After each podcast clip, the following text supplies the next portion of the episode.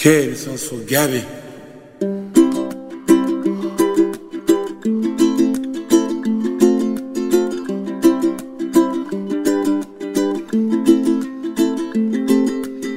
íntimament amb Maria López.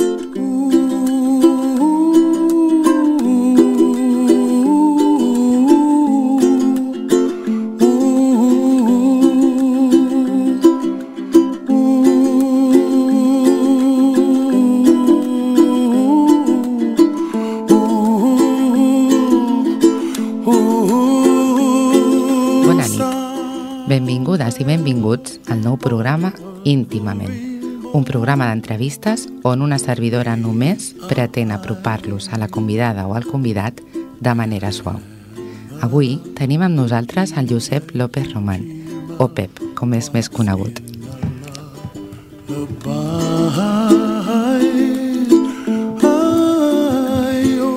Soc Maria López. Vols acompanyar-me?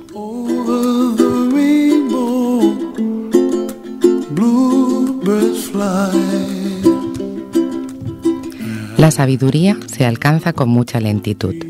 Eso se debe a que el conocimiento intelectual, fácilmente adquirido, debe convertirse en conocimiento emocional o subconsciente. Una vez transformado, la huella es permanente. Sin acción, el concepto se marchita y desvanece. El conocimiento teórico sin aplicación práctica no es suficiente. Hoy en día se descuidan el equilibrio y la armonía. Sin embargo, son las bases de la sabiduría. Todo se hace en exceso. La gente se excede en el peso porque come demasiado. La gente parece excesivamente mezquina. Se bebe demasiado. Se fuma demasiado. Se está demasiado de juerga. Se conversa demasiado sin satisfacción. Se tienen demasiadas preocupaciones. La humanidad no ha aprendido el equilibrio, mucho menos lo ha practicado. Se guía por la codicia y la ambición, se conduce por el miedo. En verdad, la felicidad arraiga en la sencillez. Libro Muchas vidas, muchos maestros en honor a Juan López. Buena nit, Pep. Buenas noches, María. Bueno, en primer lugar, yo te quiero dar las gracias por estar esta noche aquí con nosotros, conmigo, en Íntimamente. Eh, llevábamos tiempo hablando de esta entrevista desde que tú anunciaste que ibas a participar en un reality, en el programa ¿Quién quiere casarse con mi madre? que nos sorprendió a todos los que te conocíamos, pero tengo que decir que yo lo conozco a Pepe hace años, aunque perdimos la pista durante un tiempo. Y bueno, y esta noche está con nosotros para explicarnos un poco cómo ha sido esa experiencia, Pep. Pues lo primero, gracias por, por invitarme y no sé, pregunta y yo te explico. La experiencia ha sido, ha sido muy, muy, muy, muy satisfactoria. ¿Cómo de repente un día una persona que, bueno, pues lleva una vida eh, sin participar en los medios de comunicación decide o cómo surge el participar en un reality?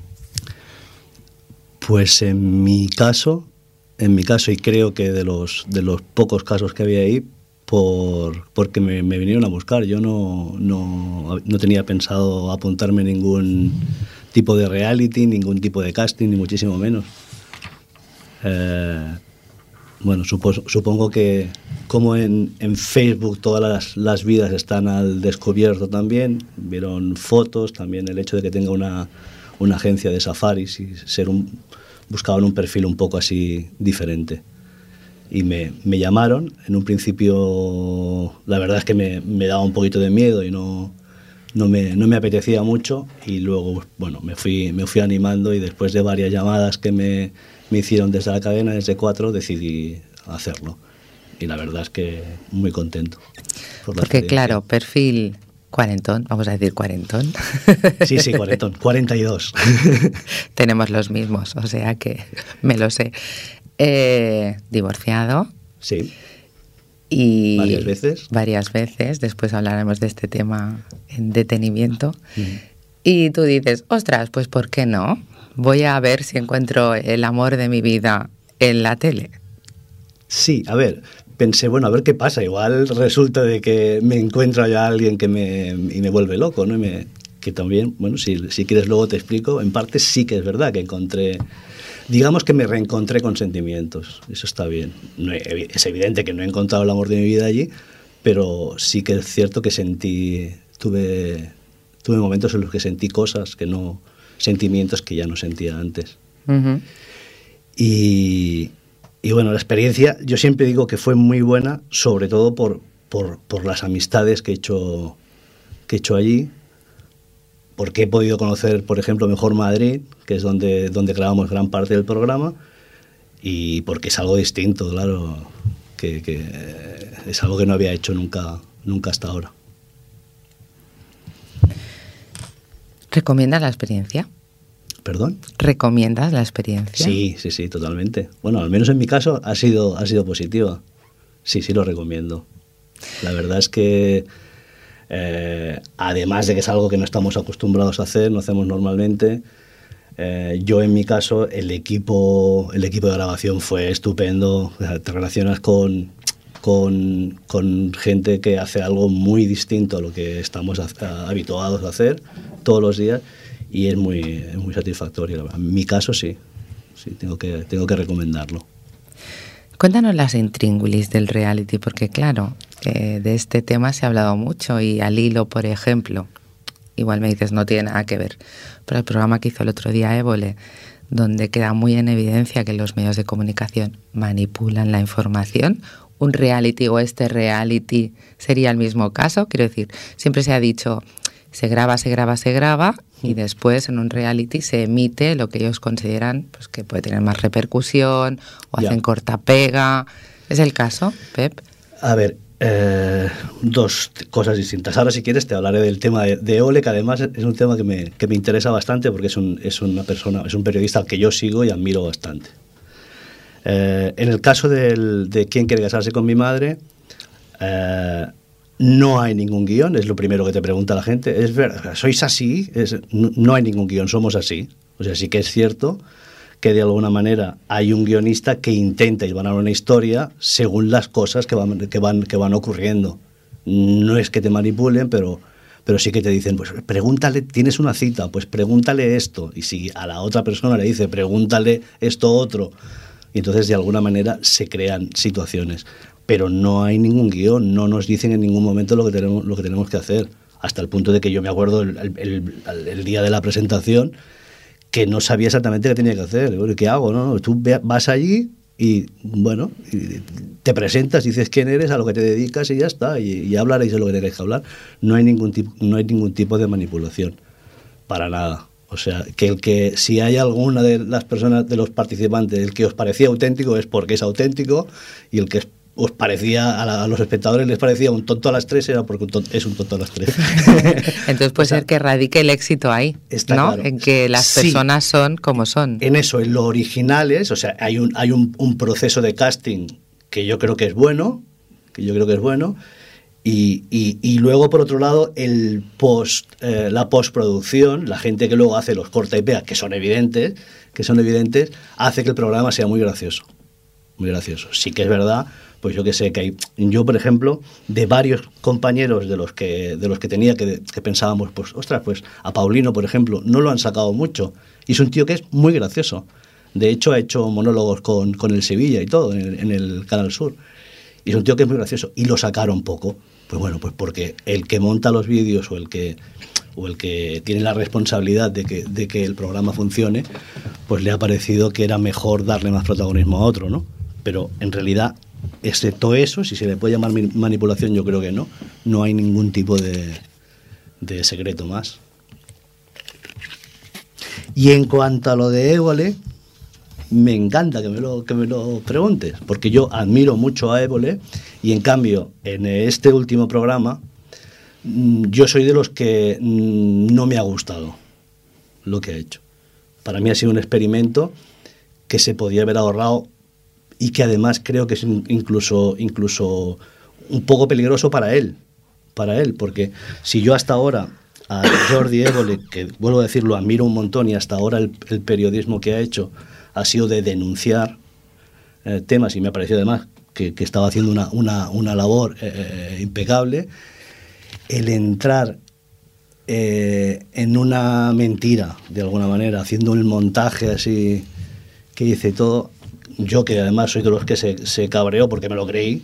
Yo también me lo creí. Estuve enganchado a la pantalla todo el rato y luego me cayó como un jarro de agua fría cuando, cuando me dijo cuando, cuando, cuando anunció que era mentira, ¿no? Que- Pero tú no, crees, porque cuando acaba, yo eh, me llamó mucho la atención, eh, saltándonos un poco el tema, ¿no? Me llamó mucho la atención el texto que salió. Dijo, eh, ponía algo así como este texto, o sea, esto que ha ocurrido no es cierto porque nos lo hemos tenido que inventar porque hasta que pasen 50 años no se levanta el secreto sumario, tal.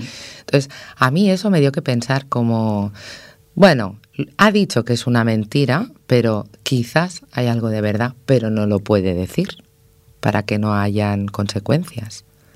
Ya. Lo que pasa es que lo que a partir de ahora, cuando yo mire un programa de Jordi Eule, que lo voy a seguir haciendo, evidentemente, eh, eh, no sé hasta qué punto lo que está haciendo es por la audiencia, porque el problema es que yo lo que, lo que veo es que la finalidad de ese programa es la audiencia. Bueno, porque había un programa en A mí que es competencia para haceros directa. pensar, oye, pues no hace falta, con una mentira no, me hace, no hace falta. que Mm, me hagan Pero realmente, porque hay personas historiadores y tal, yo he tenido la oportunidad de conocer a un historiador hace muy poco, recientemente, hace un mes escaso, y nos ha dado unas claves muy importantes de historias que han salido a lo largo de, de años en, en los medios de comunicación que estaban absolutamente manipuladas, absolutamente. ¿Sabes? Que te decían esta imagen tal y él lo estaba viviendo in situ en el país y decía, esa imagen era mentira. O sea, nos estaban vendiendo algo que no era cierto. Entonces, yo considero que, no suelo opinar en los programas, porque como estamos hablando de otro tema, que también es un programa de denuncia. De señores, nos venden, sí que quizás de una manera, de una manera mm, como tu pensamiento, ha habido muchos pensamientos. Yo también me sentí defraudada de, a ver, que yo también me lo he creído. Yo creo que no es que está muy bien porque no- nos hizo pensar, de acuerdo. Si yo, yo, yo en eso puedo llegar a estar de acuerdo con él, pero no es la manera. Que investigue acerca de lo que no se dice, pero que nos diga la verdad. Puede ser. No, sí. con, no con algo inventado, no, no, no me parece bien. Retomamos el tema. Retomamos. Bueno, en un reality uno ya sabe a lo que va, ¿no, Pep? Pues sí, ahí estaban mis miedos también, por eso no, por eso en un principio no, no quería, no quería ir, porque claro, una persona, yo no estoy acostumbrado a, a que se me reconozca por la calle ni nada de eso, y era un poco el miedo, pero bueno, tampoco la repercusión luego que ha tenido mm, ha afectado en nada en mi, en mi vida, excepto cuando voy a algún centro comercial y hay alguien que se me queda mirando y me dice, hola Pep, ¿y la motera? Y me hacen la pregunta, ¿no? y, y bueno, como que la verdad es que la gente también es muy respetuosa, no me he encontrado en ningún momento ninguna, tampoco ninguna crítica, por ejemplo, en Twitter o en Facebook que, que me moleste, ni por la calle nadie, nadie me ha faltado al respeto. Porque te preparan, te dicen, ten en cuenta que se va a emitir el programa, porque entiendo que previamente se graba y después se emite. Sí. Ellos te preparan, te dicen, vigila, porque estás en las redes sociales, ten No. cuidado. No. No, la verdad es que no, en, ningún momento no, nos hacen ningún tipo de charla ni nos, ni nos, ni nos advierten de, nada. Yo creo que como, como que ya hay un rodaje en este país de realities y pues más o menos la gente ya sabe. Ya sabe que depende luego de- de- del camino que cojas. Hay algunos, pues por lo, por lo que sea, tienen más repercusión y sí que hay gente que acaban más pasando por más medios. Y bueno, to- todos más o menos hemos vivido gente que ha pasado por reality y luego han acabado, bueno, eh, peleándose en los platos. Eso Claro, supongo que eso depende de cada Pero uno, depende ¿no? de cada uno. De lo Eso que depende busque de- cada uno, el exacto, objetivo. Depende de cada, de cada uno, está claro. ¿Y qué objetivo tienes tú cuando empiezas en ese reality? ¿Tienes un objetivo claro o dices, me voy a la aventura? A mí como, como, como que me llaman y no, ya te digo, al principio no, es como lanzarte en una piscina, ¿no? Dije, al, al final dije que sí y dije que sí y estaba viendo que me llamaba un número, de la- un número largo al móvil y decía, son ellos, me van a volver a preguntar otra vez, me lo han preguntado cuatro veces si voy a ir o no. Ya había pasado todo el proceso, porque al principio yo decía que no y me dijeron, haz todo, la entrevista, has has- de ir a psicólogos, tienes que pasar por una serie de, de, fases y, y si al final decides que no, es que no. Y me acuerdo que estaba el día que, que- que recibo la llamada ya por cuarta vez y les tenía que decir algo ya, porque además de alguna manera esta gente está trabajando y, tenían que cerrar el casting ya, ¿no? Y, yo les digo, pues sí, va, pues venga, voy. Fue como lanzarme a la piscina. O sea, en aquel momento le podía haber dicho que no y, no me hubiesen llamado más. Pero bueno, al final decido que sí, me lanzo a la piscina y no tengo ningún objetivo. O sea, ninguno. Ninguno. Vivir la experiencia y a ver qué tal, ¿no? Y a ver qué tal nada más. O sea. Tú mismo has dicho, no, no te ha afectado a tu vida personal, a tu intimidad, no. salir en la tele. No. Excepto cuatro, ya te digo, cuatro fotos en centros comerciales, en la cola del cine y que sobre todo gente así más, más jovencita, porque era un programa que lo veía también, sobre todo gente más, gente más joven. Bueno, en nada más, en nada más. De momento nada más, vamos, no, no sé. nunca se sabe, ¿no? Nunca se sabe. Yo, ya, yo al, al director del programa, que además es una, una persona extraordinaria, eh, alguna vez me ha dicho, ya veremos, eh, si no te llamo para algún, para algún programa así que haya un poquito más de acción, porque él sabe que a mí, a mí me gusta más la acción, el deporte y tal. Y, y bueno, tú cuenta conmigo, yo me iría, eh, sin, sin lugar a dudas. Como la experiencia del primero ha sido buena, lo haría, lo haría seguro. Porque, vamos a ver, ¿por qué crees tú que te escogen? Porque soy muy raro. Iba a decir, Soy un tío. A ver, diga, a ver, no creo que sea una persona convencional tampoco. O sea, supongo que el, el perfil eh, cuarentón, eh, divorciado, con tatuajes, con una agencia de safaris en Uganda. Este tío es raro, de narices, vamos. vamos a traerlo porque algo hará aquí distinto, digo yo. Vamos a unirlo con el texto del inicio. Tú sabes que yo siempre empiezo con un texto y aparte ese texto es pensado y buscado pensando en la persona. Entonces, tú eres una persona que ha vivido muchas vidas en una vida. es lo primero que a mí me llamó mucho la atención. Hay personas que tienen una vida bueno, no, no vamos a comparar porque cada uno tiene la vida que quiere tener, ¿no? Pero es como si tú fueras en búsqueda de, ese equilibrio, ¿no? Constante. Yo soy Libra. ah, mira, no lo sabía, ¿eh? Soy Libra. Yo lo que intento, y de momento, aunque he tenido, he tenido momentos en la vida en los que no, no puedo, no, no lo puedo decir, pero creo que sí, lo que busco es ser feliz. Y depende de nosotros mismos, además, ser feliz. ¿eh? No depende ni del dinero que tengas, ni sobre todo no puede depender nunca de la persona que tengas al lado. No puede ser, depende de nosotros mismos. Entonces intento en todo momento hacer lo que me apetece, teniendo muy claro que no siempre podemos hacer lo que queremos, está claro. ¿no? Y, eh, la manera que tienes luego de gestionar el no poder hacer cosas que te gustan, por ejemplo, también está la felicidad, ¿no? Pero siempre intento hacer cosas que, que, me, que me gusten. Yo, por ejemplo, durante veintipico de años he tenido, me he dedicado siempre a lo mismo. Tenido una empresa de transportes frigoríficos. Empecé con un camión y acabé teniendo pues cuarenta y pico de camiones. Pero yo llegué a un momento de que no era feliz con eso. Y lo que no quería es eh, estar, verme con cincuenta y pico de años y que, que, de alguna manera mi propio negocio, que era mi forma de, de, de vivir, se convirtiera en mi propia, en mi propia jaula, ¿no? de por vida. Y entonces lo que, bueno, empecé a pensar en qué me gustaría, a qué me gustaría dedicarme, qué es lo que verdaderamente me gusta. Y como que gracias a, haber tenido esa, esa, esa, empresa, sí que hacía, por ejemplo, viajes, que es lo, que más me, me gusta de, de, este, de este mundo, poder viajar.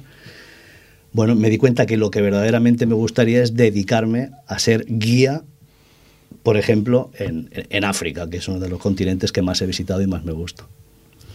Entonces pasé de tener, por ejemplo, un sueño que era visitar Uganda y ver los gorilas. Yo, ya hace años atrás estuve en Kenia, es algo que me gusta mucho, el tema de, los viajes de, en África de safaris. Y uno de mis, el, viaje de mis sueños era Uganda. Una vez conseguido eso, da la casualidad de que hago muchísima amistad con los guías y es con los que luego, con los años, me he podido asociar para montar nuestra agencia de safaris. Con lo cual es intentar hacer lo que a uno le gusta en todo momento. Me encanta esa filosofía. Vamos a escuchar una canción y seguimos.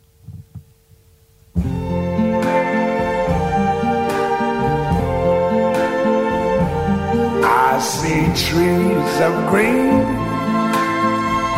red roses too. I see them bloom for me and you. And I think to myself, what a wonderful world.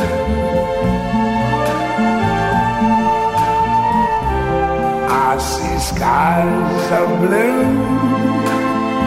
and clouds of white, the bright blessed day, the dark sacred night, and I think to myself, what a wonderful world.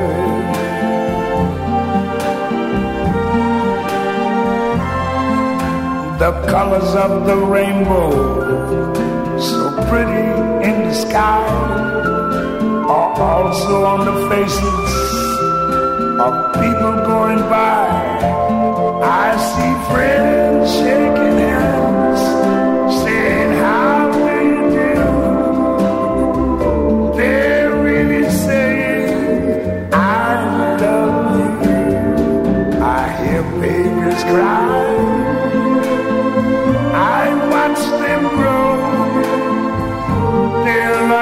more than I never knew. And I think to myself, what a wonderful world. Yes, I think to myself, what a wonderful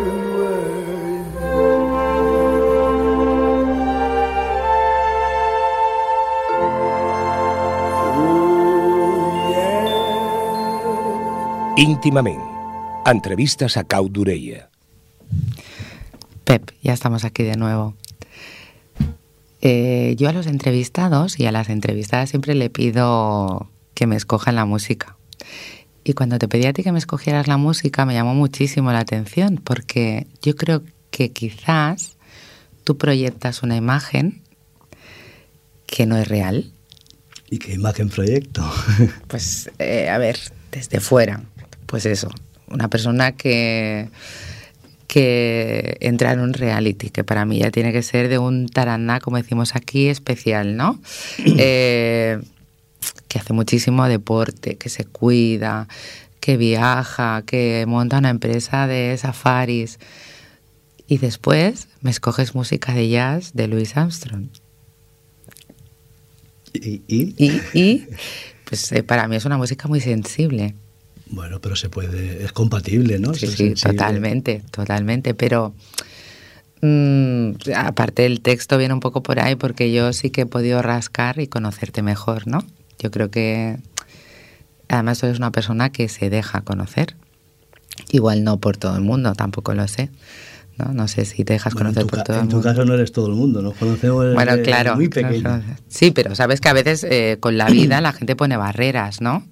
Y tú eres, hay muchas personas que cambian a lo largo de la vida por, por cómo ha Yo pasado. creo que me dejo vida. conocer, no por todo el mundo, está claro, no por todo el mundo. Hay personas que ya que en poco tiempo te dicen, te dicen cosas y, y- y hace que te abras un poquito más con esas personas. Y no tengo, luego no tengo tampoco ningún pudor para explicar para explicar lo que sea, vamos, no, ah, no, no con todo el mundo, está claro. Pero sí que es verdad que hay veces que vienen personas a, a- nuestras vidas que como que te es más fácil también abrirte y se les coge. Igual que hay personas que eso supongo que te habrá pasado a ti también, que en poco tiempo le coges un cariño a alguien y dices, ¿cómo puede ser, no? Sí, yo, yo denomino ese concepto me he enamorado de esa persona. aunque no sea, aunque no sea Bueno, a eh, nivel real, sí, ¿no? Pero yo hablo mucho del amor, además, en el programa. Hablo mucho porque además, y, y además que estoy convencido que es así, es que todo es, el mundo se mueve por amor. O sea, yo los momentos más felices de mi vida, yo tiro para atrás y pienso en los momentos más felices de mi vida y siempre ha sido con alguien. Las cosas las he vivido junto a alguien. Un amigo, véase amigo, véase una pareja o véase o con mis hijas, ¿no? Que, o sea, los momentos más felices de mi vida, los recuerdos, son con alguien, son junto, junto, junto a alguien. Y, y por eso para mí es tan, tan importante el amor. Yo no creo que se pueda estar en un, en un estado más, más bonito que, que ese, ¿no? El amor, evidentemente, como digo en el programa, como concepto, ¿eh? Sí, sí, estoy de Como acuerdo. concepto. Sí, sí, estoy de Como acuerdo. concepto. Estoy de acuerdo. Hay mucha gente que no llega a sentir nunca eso y hay otras personas que... Por eso yo creo eh, que es tu búsqueda, ¿no? Tu búsqueda esa del equilibrio, de voy a reencontrarme yo conmigo mismo y después me preparo para ofrecer.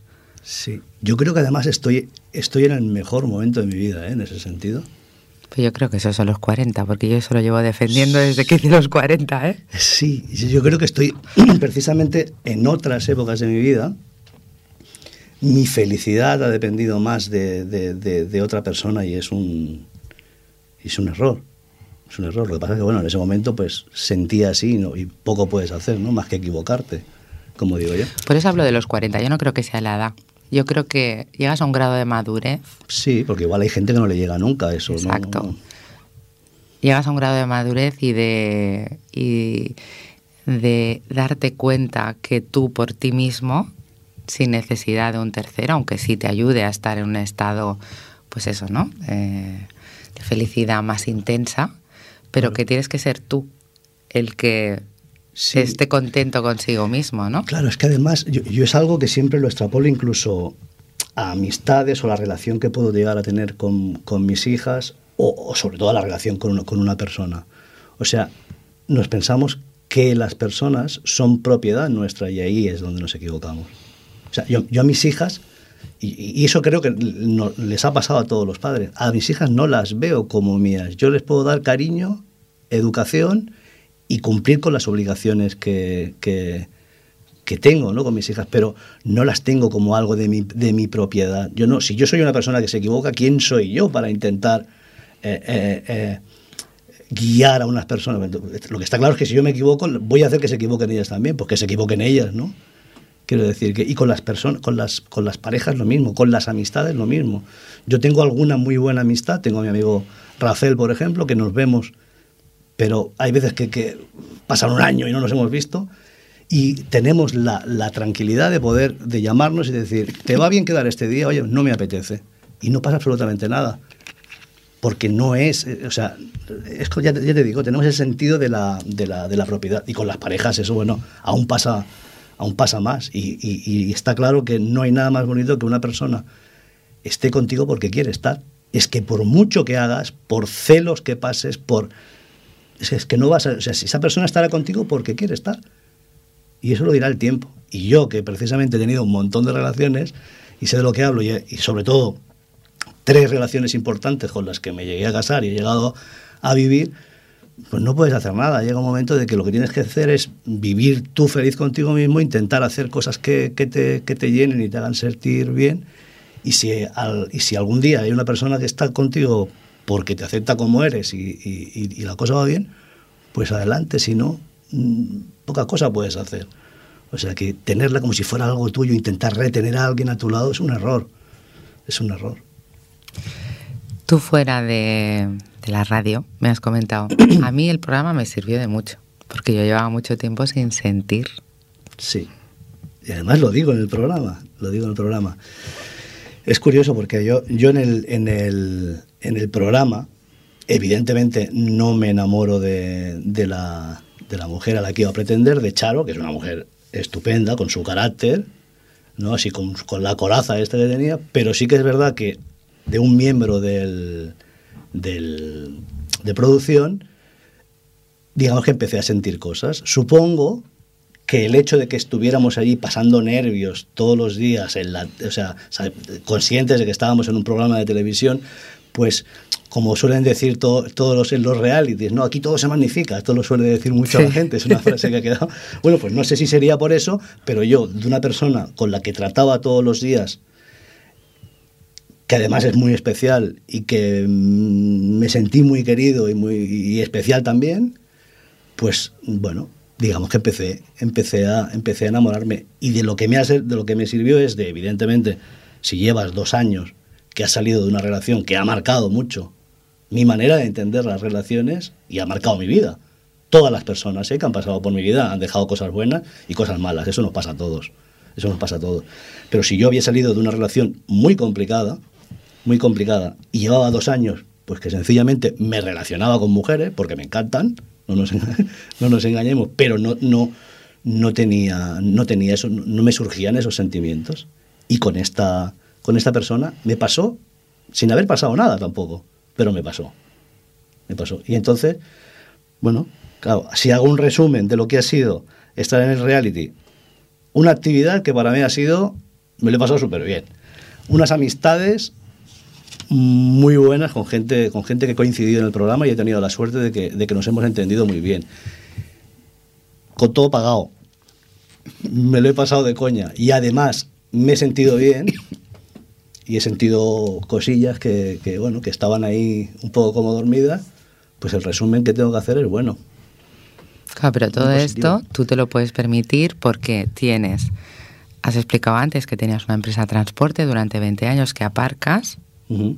vendes tu parte del accionariado a tu socio, uh -huh. te quedas con una parte de, para permitirte seguir viviendo y montas la empresa esta de safaris a, a Uganda, a Uganda que además, vamos a decir, se llama Muafrica Safari. Muafrica Safari, sí. Por si queréis es en una lengua, en una lengua local ugandesa y significa, Muafrica significa en África. Tan sencillo como eso. Así no nos limitamos por si empezamos a hacer más safaris a otros países. Y entonces tú te lo puedes permitir por eso, porque también tienes un socio en este tema de los safaris. Sí, dos socios. Dos. Sí, dos socios, dos ugandeses. Eh, Mark y Gilbert. Uno vive en Uganda y el otro va a caballo entre Bélgica y Uganda. Y sí, bueno, me asocio, ya te digo, lo primero que tengo es una amistad con ellos, porque fueron mis guías en, en el 2006, en mi primera visita a Uganda. Y bueno, digamos que ellos trabajaban para otra agencia bastante importante que hay en, hay, en, hay en Kenia, y llevaban todo el tema de Uganda ellos, fueron mis guías, hacemos amistad, y con esa amistad, pues lo típico, yo con la mentalidad más de aquí y que siempre he sido algo más emprendedor, siempre les decía, vosotros lo que tenéis que hacer es montar la empresa por vuestra cuenta, porque estáis haciendo aquí, son grandes guías, muy buenos. Y le digo, montar la empresa por vuestra cuenta. No solo los convenzo, sino que en un primer paso los ayudo y seguidamente eh, decido dar el paso y decir, a ver, Josep, tienes 40 años y no quiero ser esclavo de este negocio y si me sale la oportunidad que me salió, la aproveché y empecé, me la jugué. Ahora te puedo asegurar que aún no vivo ¿eh? de la agencia de safaris, aún no vivo de eso. Aún sigo, gracias a Dios, tengo todavía mis, mis ingresos más o menos asegurados de la otra, de la otra empresa de transportes. Evidentemente, en la, en la, agencia de safaris también me ha costado, me ha costado dinero, he tenido que poner mucho dinero en la agencia. Pero sí que es verdad. Bueno, no te ha costado, es una inversión. Es una inversión. Pero sí que es cierto, sí que es cierto que cada vez va mejor. O sea, hay muchísimas agencias, pero básicamente porque lo hacemos muy bien, ¿eh? Porque tú has comentado, o sea, tu viaje, el objetivo de tu viaje por el que surgió todo esto, mm. que luego hablaremos también de cómo en tu vida van surgiendo cosas que te conducen. Que esto es una teoría que además eh, todos los que pasan por el programa es como que vienen marcados un poco así, ¿no? O sea, persiguen sueños, pasan cosas que hacen que el camino se les vaya poniendo enfilado, ¿no? Entonces, tú vas a ver los monos mm. salvajes. Yo en, un, en, uno de los primeros safaris que hice mmm, me encantó, por ejemplo, yo estuve en Kenia y me encantó Kenia, pero en Kenia no puedes ver el gorila de montaña, que es un animal que a mí me ha impresionado muchísimo siempre. Porque no son monos, son gorilas. Sí, son muy grandes. y evidentemente tenía ese viaje en la cabeza, hice otros, porque también he hecho viajes en Sudamérica y en Asia, pero tenía en la cabeza siempre el hacer, el hacer Uganda y, y, y Ruanda, por ver el gorila de montaña. Y evidentemente cuando llego a Uganda y me encuentro con un país mucho más virgen en, en, en, en ese, ese, sentido, de, de, de, en ese tipo de viajes, mucho más, más, menos explotado que Kenia, Tanzania, etc. Y además con el tema de los gorilas, que a mí personalmente se me cayeron las lágrimas el primer día que los vi, porque es O sea, observar un gorila es impresionante. Es una experiencia que, que es que yo se la recomiendo a todo el mundo y no porque yo me dedique a eso, ni mucho menos, pero es que es, es, es una... Si te gustan los animales, es una pasada. Y cuando los tienes delante y te miran, Pero eh, que te das cuenta te que te pones están, muy te están cerca. mirando muy cerca. Bueno, muy- a mí me han llegado a tocar gorilas, gorilas pequeños. Me han llegado a tocar muy cerca hasta el punto de que, bueno, teóricamente tienes que mantener tú una distancia, pero bueno, se te acercan y es un animal salvaje, no, no puedes hacer nada. Y, y es lo que te decía, que cuando los tienes delante y te mira un gorila, eres consciente de que te está mirando un animal diferente. Un animal que es, evidentemente es próximo a nosotros y lo, y lo ves y te das cuenta cuando, cuando te mira. Cuando te mira. Es una pasada. Y sobre todo eso, ¿qué te digo? Además de ese atractivo, es que Uganda, en Uganda hay unos parques nacionales impresionantes, llenísimos de animales, como un Kenia o un Tanzania, igual. Igual. Y no está tan explotado, es más No, virgen. salvo- de hecho, de, de hecho se le, se- a Uganda se le llama la perla de África. Precisamente es, un- es, es menos, está mucho menos explotado. Es muy bonito. ¿Y cómo se acogen los ugandeses? ¿Tenéis respaldo? Porque claro, ya me has dicho que hay uno que hay un- una persona que forma parte del equipo que es de allí. Dos, dos, dos. Dos, los dos. Dos, o sea, el único que es de fuera, de hecho, soy yo. ¿Vale? Pero mis otros dos socios son, son ugandeses. Son, son, a ver, los ugandeses, los, uga- los ugandeses son fantásticos. Son, la verdad es que es muy buena gente. Eh, se lo pasan muy bien, además. Yo, yo que he estado en varios países africanos, en algunos, eh, en Uganda, por ejemplo, la gente va con una sonrisa en la cara. No en todos, en todos ocurre. ¿eh? Hay gente que de alguna manera, los blancos, como lo. A mí, como em, voy mucho en verano y me ven, me ven que voy tatuado y todo eso, cuando voy por la ciudad, algunos incluso me miran con miedo, porque no están acostumbrados al tema de los de los tatus, pero bueno, en general, yo que por allí salgo y me voy a locales a bailar o a tomar una cerveza después de, de haber estado un día de, de safari, y yo bailo ¿Cómo, con todo el cómo es la mundo, paso muy experiencia. Pep? Porque claro, tú eh, vives aquí en Barcelona, Mm. eh, llevas una vida, bueno, pues te cuidas, vas al gimnasio, Mm. haces tu dieta, eh, no sé, llevas una vida ordenada, por decirlo así, ¿no? Sí. Duermes en, un- en, en una cama, Sí. una habitación, tienes tu baño y de repente te vas cuatro meses allí. Sí, totalmente diferente la vida Totalmente allí. diferente. ¿Te adaptas bien? Sí, sí porque me gusta. Sí porque me gusta. A mí, a mí me pasa una cosa muy curiosa. Cuando llevo un tiempo aquí, tengo ganas, tengo ganas de volver otra vez allí y cuando estoy allí también. Me gusta venir aquí, ver a mi- mis amigos de aquí, tener aquí mi ducha de aquí. Allí, por ejemplo, la- el piso que tengo que, en una casa que vivimos allí, no tenemos agua caliente, por ejemplo. Es con agua fría. La temperatura es buenísima, es de 30 grados todo el año. Pero claro, eh, la vida es, radicalmente opuesta, o sea, es que no, no tiene nada que ver.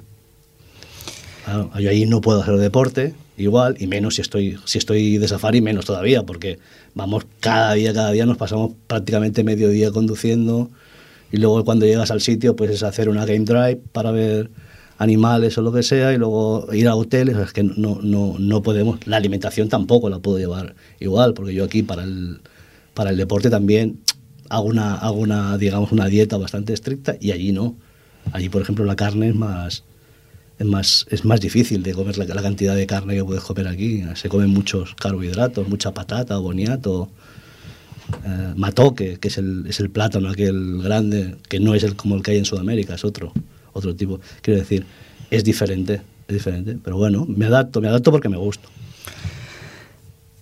Pasan muchos cambios en tu vida a partir de, de esos 40. Tú decides, ahora voy a vivir la vida como yo considero que la quiero vivir. Sí. ¿Vale? Y uno de esos cambios que has hecho mención varias veces son los tatuajes. De repente un día dices, me empiezo a tatuar. Tienes dos tipos de tatuajes. Explícanos un poco. A ver, llevo un montón de tatuajes ya en el cuerpo, Ah, es sí. verdad, es verdad. Y en muy poco tiempo. Sí, en relativamente poco tiempo. Pero claro, eh, coincide con ese momento de... O sea, siempre me habían gustado y los veía un poco desde fuera, ¿no? Veía, oh, mira, hostia, pues aqu- aquel, aquel tío va tatuado, pues me gusta. Siempre, siempre me han gustado, pero sí que es verdad que ni me planteaba el, el hecho de hacérmelos yo por dos motivos. Básica- mm, primero porque me da un miedo las agujas impresionante. Lo paso muy mal. De hecho, cuando me voy a vacunar Ahora ya prácticamente no lo hago porque tengo vacunas para, para toda la vida, pero cuando me iba a vacunar para lo de para bajar a Uganda, yo me mareo antes de ponerme la vacuna, durante la vacuna y después. Estoy mal, o sea, soy un desastre con el tema de las agujas. Uno, uno de los motivos era ese, que me, me, me daba, me daba miedo el hecho de, de la aguja a la hora de tatuarme. Y luego es porque por la vida que yo llevaba con la empresa de transportes, también eh, uno de mis clientes eh, principales, que era Consum, pues yo, yo evidentemente asistía a reuniones y Tenías que dar tenía una una, imagen. imagen, una imagen que evidentemente cuando dejo de tener esa, esa responsabilidad, tengo como una sensación de libertad y de, de poder hacer lo que me da la gana y decir, este agujero que llevaba del pendiente que no me ponía de cuando tenía 18 años, pues me lo vuelvo a poner porque me gusto y me lo coloco. Pues me, resulta que me dejo la barba y me gusta ir con barba, pues me la dejo porque me da igual si do- do- doy una imagen de... No es que me da igual, ¿no? Dar una imagen de guarro. Creo que no la doy. Además soy muy limpio y me ducho todos los días. Pero bueno, que pues me da igual, me gusto y me da igual. ¿Que llevo tatus? Pues llevo tatus. Y poco a poco, sin darme cuenta, me los he ido haciendo. Sí que es verdad que todos, todos y cada uno de ellos son importantes para mí. De hecho, en el programa, en el reality, hay un momento que digo, yo me, yo me, eh, me tatúo la piel, pero me tatúo el alma. Y, y, eh, incluso es una frase que ha salido varias veces en internet, como, este, como supongo que la gente dirá, este tío es tonto, ¿no? Del culo, ¿por qué dice eso?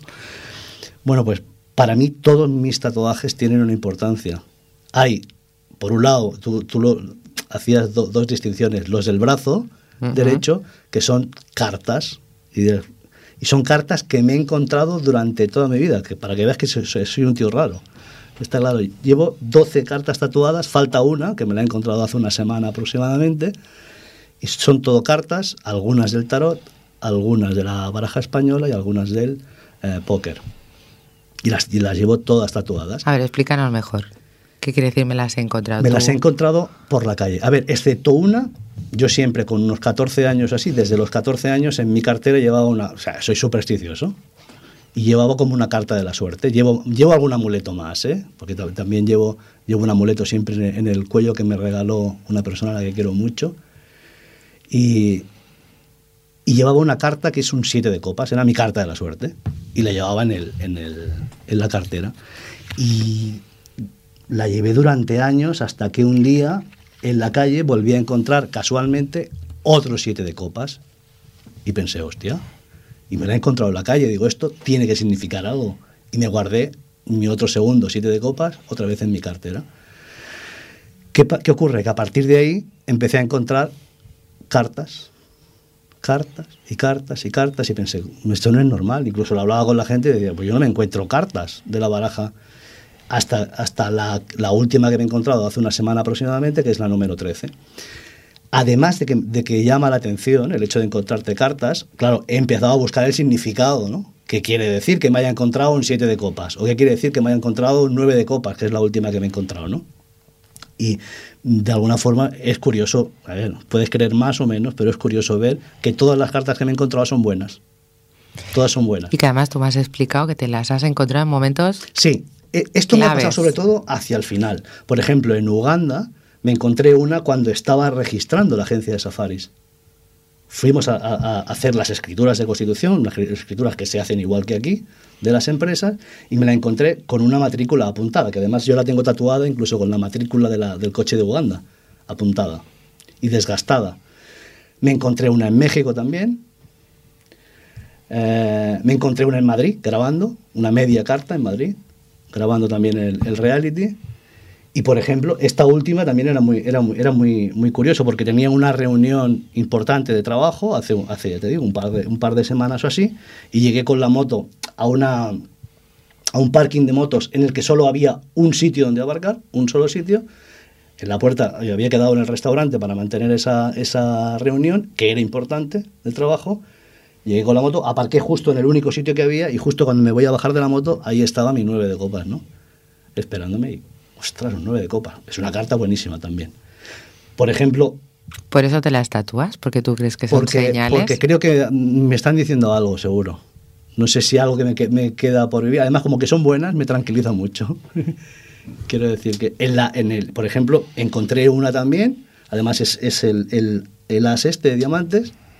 Me lo está enseñando, es que dice el as este. Sí, pues, pues esta me la encontré justo en la puerta de mi casa donde vivo ahora, pero, pero a los dos o tres días acababa de hacer la mudanza en esa en, en Poplano. Y dije, ostras, esto tiene que significar algo. Es peculiar, es peculiar. La verdad Sí, es claro, que es- evidentemente luego me entretiene muchísimo empezar a buscar qué es. Ah, bueno, yo que lo hago yo y alguna amiga que tengo que, que como son así bastante esotéricas y tal, y les digo, oye, búscame esto. A ver qué. Es muy buena, Pep, muy buena. Como siempre, tienes suerte. ¿Y los otros tatuajes? Y los otros, pues hay de todo. Tengo aquí en el otro brazo el, el el- un gorila con la bola del mundo en la mano. Eh, tengo también en el gemelo izquierdo un maorí, pero que bueno, le, le tuve que explicar todo lo que más o menos sentía en ese momento. Es el primero que me dice, todo lo que sentía al, al tatuador y él, y, él, y él, pues bueno, hizo con símbolos, hizo lo que yo, eh, digamos que es de sentimientos en ese momento. Luego tengo el, llevo todo el pecho tatuado también, con la balanza esta que es el corazón y el, el cerebro, en el que pesa más el, pesa más el corazón. Eh, tengo la fecha también aquí de mis hijas tatuada. Tengo alguna frase también que yo considero importante. Y luego en ¿La recuerdo. podemos saber la frase? ¿O no la quieres decir? Sí, no, tengo tres frases. Tengo tres frases. Una, la que llevo en la espalda es eh, eh, solo cuando lo has perdido todo eres capaz de cualquier cosa. Porque en un momento de, de mi vida tuve muchísimos problemas económicos con la, con la otra empresa hasta el punto de, de haberlo llegado a perder todo. Y bueno, y yo solo sé de las formas que tuve que salir. Y luego tengo la otra frase, que esta, esta la, tengo, la tengo en catalán aquí, que és el món està en mans d'aquells que tenen el coratge de somiar i el risc de viure els seus somnis, ¿La de traducimos? córrer el risc de viure els seus somnis. El mundo está, bueno, es de aquellos que tienen el coraje de saber, no, de soñar De soñar, y de correr el riesgo de vivir sus sueños. Qué bonita. sí, es una frase que, bueno, hace muchísimo tiempo la... Al la final yo escuché. creo que es casualidad o no, porque yo creo en las casualidades que no son tanto como tú. Pero todas las personas que vienen aquí, se ponen aquí delante, tienen muy claro que persiguen un sueño. Sí. Es que yo creo que una persona que de, cuando deja de tener sueños está muerta. Mm. Está muerta.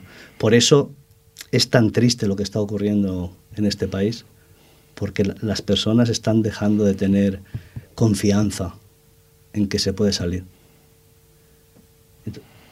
Yo creo que los, los políticos deberían empezar a hacer políticas de verdad para la gente y por la gente, preocuparse de verdad, que se dejen de cifras de macroeconomía que no, no le solucionan los problemas a nadie, a nadie. Ya sé que todo el mundo dice lo mismo y es algo muy recurrente, pero que salven a los bancos no le soluciona eh, los problemas a Pepita que están a punto de quitarle su piso y que no tiene eh, que darle a sus hijos. Quiero decir que, entonces, si, las, si a mí los políticos o las políticas no son capaces de solucionar los problemas que tenemos Del día a día. el día a día, es que están fracasando. Algo deberían hacer. Escuchar más a la gente. Yo creo que tampoco es tan difícil. Bueno, Pep, creo que ya hemos llegado al final de nuestro programa. Se me ha pasado volando. A mí también. Yo te quiero dar las gracias de nuevo porque además hemos empezado por un reality y hemos acabado abriendo tu alma un poquito más, conociéndote mejor. Te doy las gracias Gracias a vosotros por invitarme. I fins aquí íntimament. Eh, jo vull donar les gràcies també al meu tècnic, que avui tenim el Toni Miralles amb nosaltres, i gràcies a vostès, una vegada més, per escoltar-nos, i ja sabeu, el que més m'agradaria és que estiguessin amb nosaltres a proper íntimament. Bona nit.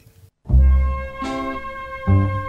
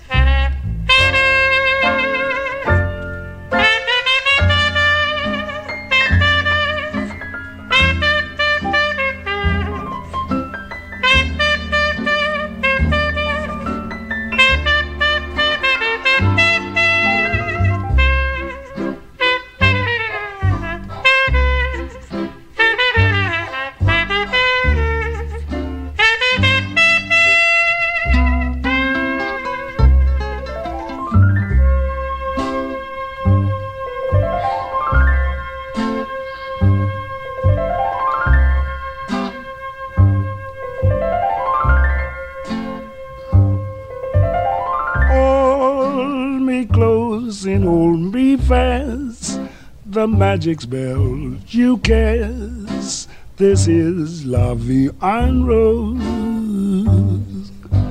When you kiss me, heaven sighs, and though I close my eyes, I see La and Rose. When you press me to your heart, and in a world apart, a world where roses bloom. And when you speak, angels sing from above. Everyday void seems to turn into love song. Give your heart and soul to me, and life will always be La Vie en Rose.